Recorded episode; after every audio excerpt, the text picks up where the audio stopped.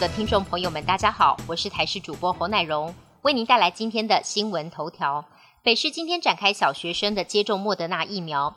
副市长蔡炳坤昨天表示，北市一共有一百五十八所小学，现在回收了五十校的接种意愿书，符合接种资格的学童大约三万多人，但同意接种的比例大概是百分之三十三，比第一阶段意愿调查的百分之四十六点九下滑。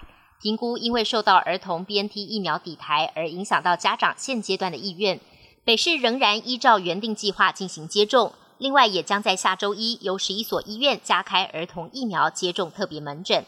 本土疫情升温，带动快筛试剂的需求，快筛实名制在上个月二十八号上路，不少民众至今还没买到。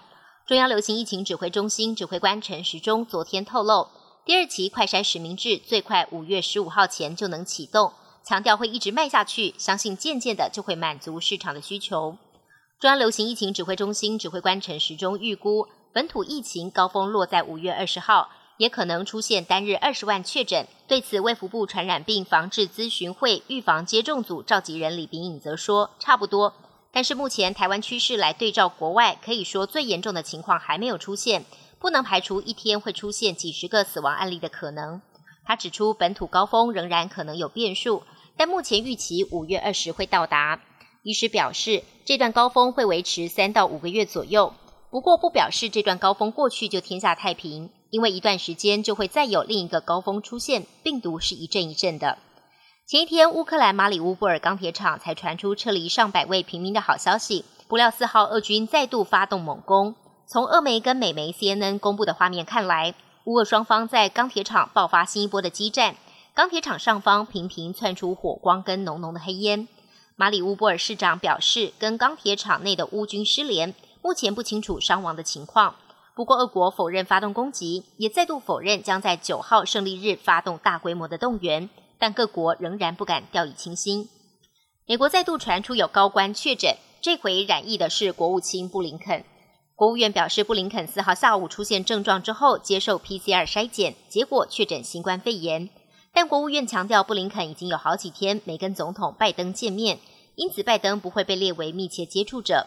不过，布林肯周末曾出席一场千人晚宴，这两天也会见了瑞典跟墨西哥外交部长。